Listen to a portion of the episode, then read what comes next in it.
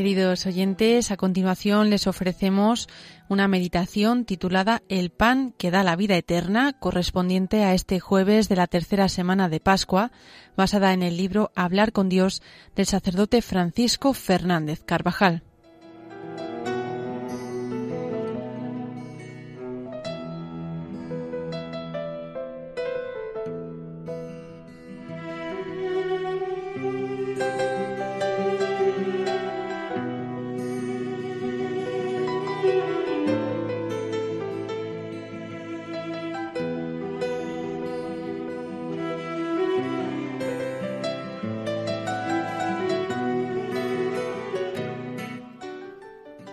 Yo soy el pan de vida.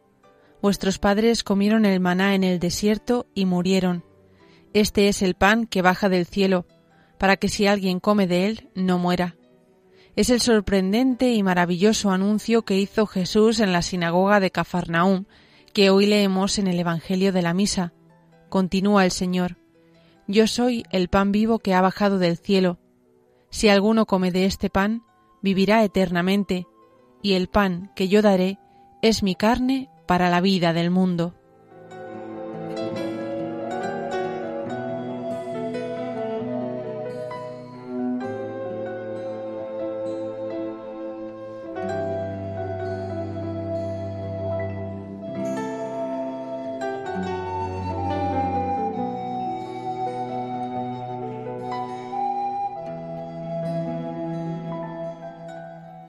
Jesús revela el gran misterio de la Sagrada Eucaristía.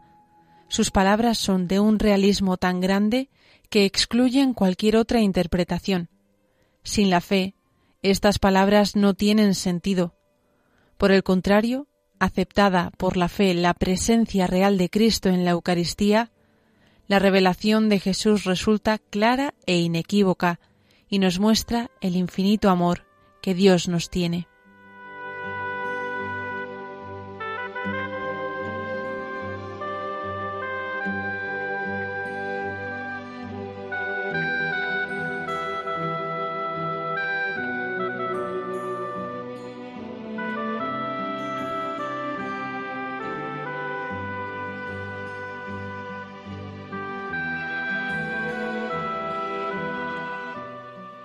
Te adoro con devoción, Dios escondido, oculto verdaderamente bajo estas apariencias, decimos con aquel himno a la Sagrada Eucaristía que compuso Santo Tomás y que desde hace siglos fue adoptado por la liturgia de la Iglesia. Es una expresión de fe y de piedad que puede servirnos para manifestar nuestro amor, porque constituye un resumen de los principales puntos de la doctrina católica sobre este sagrado misterio.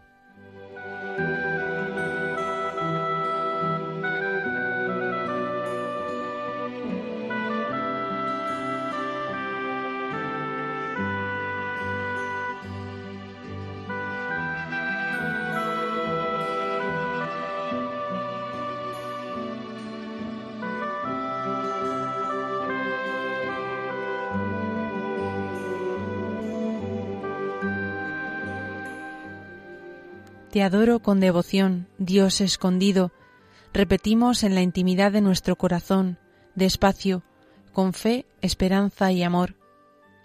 Quienes estaban aquel día en la sinagoga entendieron el sentido propio y realista de las palabras del Señor. De haberlo entendido en un sentido simbólico o figurado, no les hubiera causado la extrañeza y confusión que San Juan describe a continuación, y no hubiera sido ocasión de que muchos le dejaran aquel día. Dura es esta enseñanza, ¿quién puede escucharla? dicen mientras se marchan. Es dura, sigue siendo dura, para quienes no están bien dispuestos, para quienes no admiten sin sombra alguna que Jesús de Nazaret, Dios, que se hizo hombre, se comunica de este modo a los hombres por amor. Te adoro, Dios escondido, le decimos nosotros en nuestra oración, manifestándole nuestro amor, nuestro agradecimiento y el asentimiento humilde con que le acatamos. Es una actitud imprescindible para acercarnos a este misterio del amor.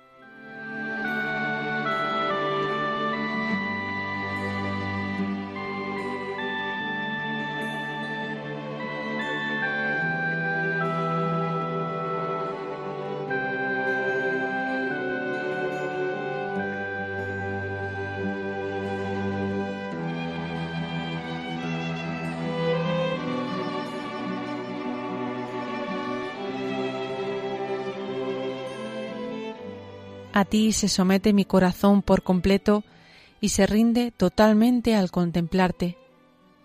Sentimos necesidad de repetírselo muchas veces al Señor, porque son muchos los incrédulos. También a nosotros, a todos los que queremos seguir al Señor muy de cerca, nos pregunta, ¿también vosotros queréis marcharos? Y al ver la desorientación y la confusión en que andan tantos cristianos que se separaron del tronco de la fe, que tienen el alma como adormecida para lo sobrenatural, se reafirma nuestro amor. A ti se somete mi corazón por completo y se rinde totalmente al contemplarte.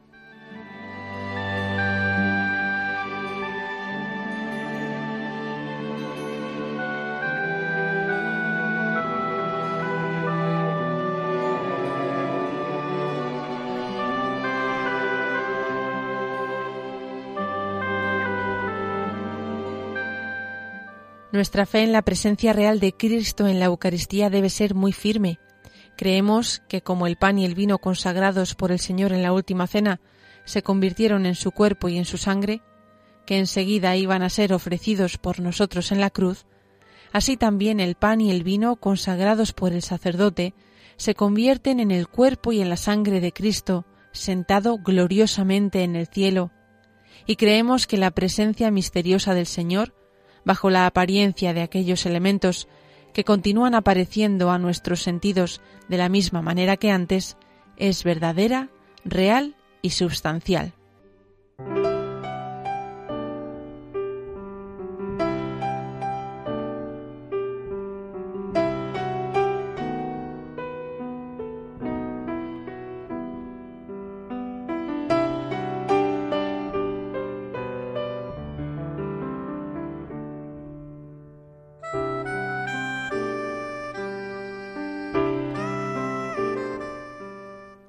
No se pueden mitigar las palabras del Señor.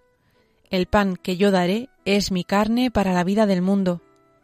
Este es el misterio de nuestra fe, se proclama inmediatamente después de la consagración en la Santa Misa. Ha sido y es la piedra de toque de la fe cristiana. Por la transustanciación, las especies de pan y vino ya no son el pan ordinario y la ordinaria bebida, sino el signo de una cosa sagrada, signo de un alimento espiritual, pero adquieren un nuevo significado y un nuevo fin en cuanto contienen una realidad que con razón denominamos ontológica, porque bajo dichas especies ya no existe lo que había antes, sino una cosa completamente diversa, puesto que convertida la sustancia o naturaleza del pan y del vino en el cuerpo y la sangre de Cristo, no queda ya nada de pan y de vino, sino las solas especies, Bajo ellas, Cristo todo entero está presente en su realidad física, aún corporalmente, aunque no del mismo modo como los cuerpos están en un lugar.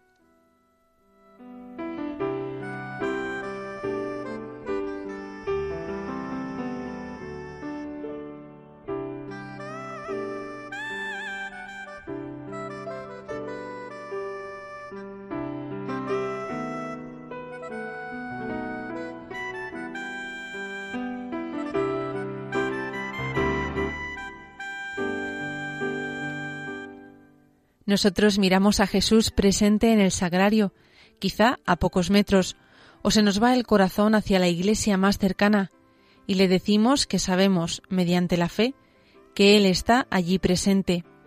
Creemos firmemente en la promesa que hizo en Cafarnaún y que realizó poco tiempo después en el cenáculo. Creo todo lo que ha dicho el Hijo de Dios. Nada es más verdadero que esta palabra de verdad.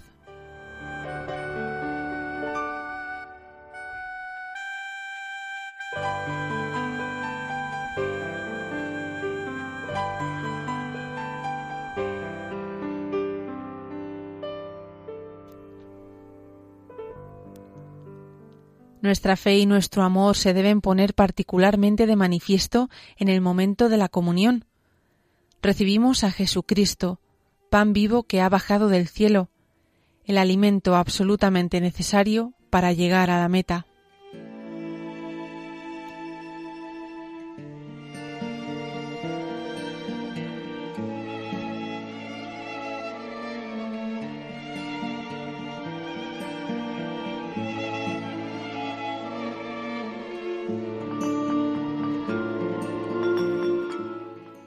La Sagrada Comunión se nos entrega el mismo Cristo, perfecto Dios y perfecto hombre, misteriosamente escondido, pero deseoso de comunicarnos la vida divina. Cuando le recibimos en este sacramento, su divinidad actúa en nuestra alma, mediante su humanidad gloriosa, con una intensidad mayor que cuando estuvo aquí en la tierra. Ninguno de aquellos que fueron curados, Bartimeo, el paralítico de Cafarnaún, los leprosos, estuvo tan cerca de Cristo, del mismo Cristo, como lo estamos nosotros en cada comunión. Los efectos que produce este pan vivo, Jesús, en nuestra alma, son incontables y de una riqueza infinita. La Iglesia lo sintetiza en estas palabras. Todo el efecto que la comida y la bebida material obran en cuanto a la vida del cuerpo, sustentando, reparando y deleitando, eso lo realiza este sacramento en cuanto a la vida espiritual.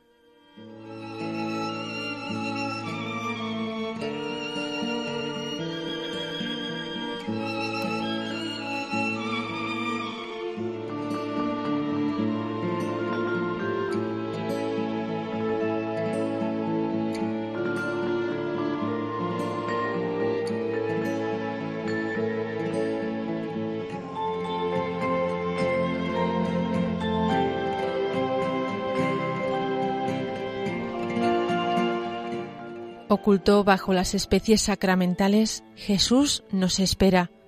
Se ha quedado para que le recibamos, para fortalecernos en el amor. Examinemos hoy cómo es nuestra fe ante tantos abandonos, veamos cómo es nuestro amor, cómo preparamos cada comunión. Le decimos con Pedro, hemos conocido y creído que tú eres el Cristo, tú eres nuestro Redentor, la razón de nuestro vivir.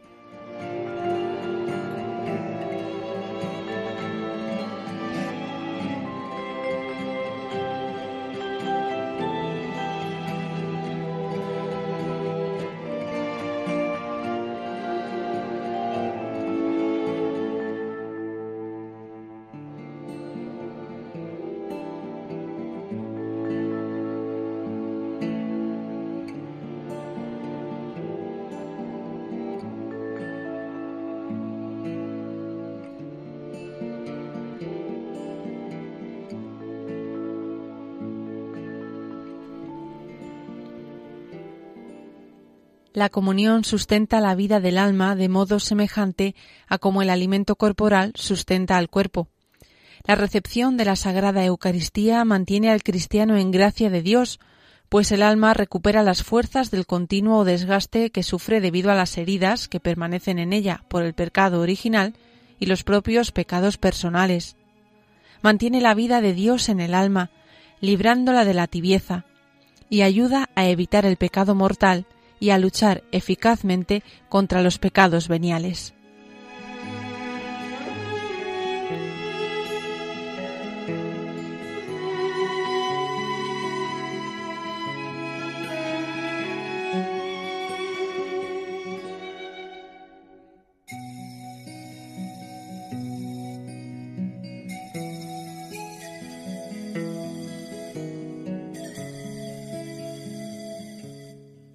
La Sagrada Eucaristía aumenta también la vida sobrenatural, la hace crecer y desarrollarse, y a la vez que sacia espiritualmente, da al alma más deseos de los bienes eternos.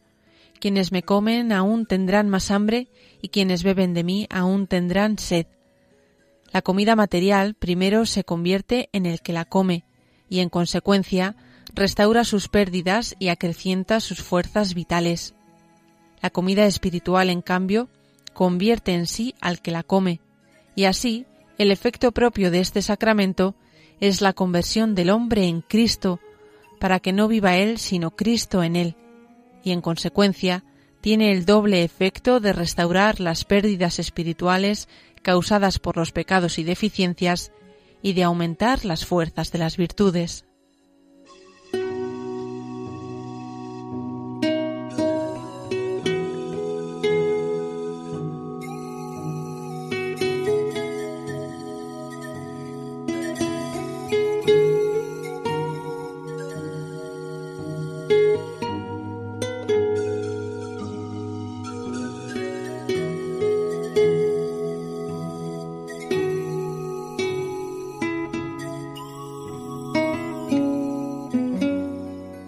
Por último, la gracia que recibimos en cada comunión deleita a quien comulga bien dispuesto. Nada se puede comparar a la alegría de la Sagrada Eucaristía, a la amistad y cercanía de Jesús presente en nosotros. Jesucristo, durante su vida mortal, no pasó jamás por lugar alguno sin derramar sus bendiciones en abundancia, de lo cual deducimos cuán grandes y preciosos deben ser los dones de que participan quienes tienen la dicha de recibirle en la Sagrada Comunión, o mejor dicho, que toda nuestra felicidad en este mundo consiste en recibir a Jesucristo en la Sagrada Comunión.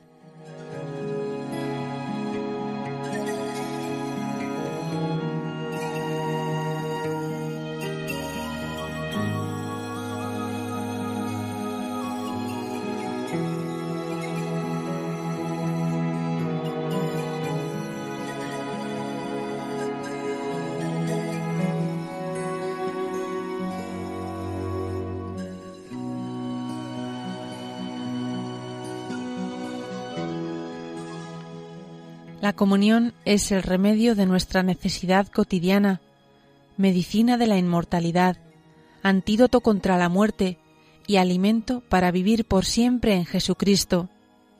Concede al alma la paz y la alegría de Cristo y es verdaderamente un anticipo de la bienaventuranza eterna.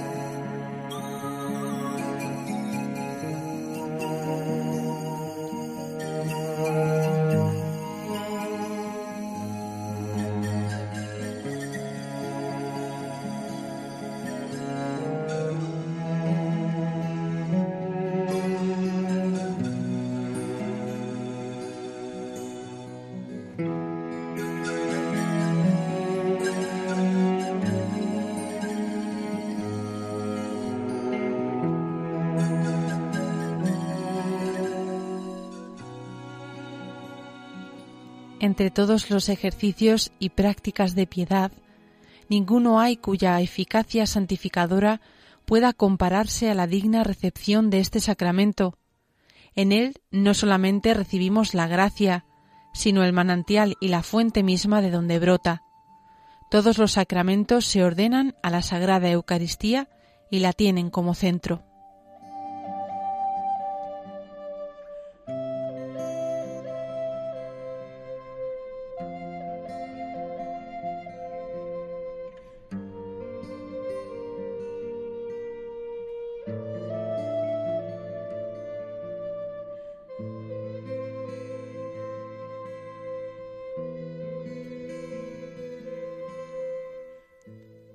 Oculto bajo los accidentes de pan, Jesús desea que nos acerquemos con frecuencia a recibirle. El banquete, nos dice, está preparado. Son muchos los ausentes, y Jesús nos espera, a la vez que nos envía a anunciar a otros que también a ellos les aguarda en el sagrario. Si se lo pedimos, la Santísima Virgen nos ayudará a ir a la comunión mejor dispuestos cada día.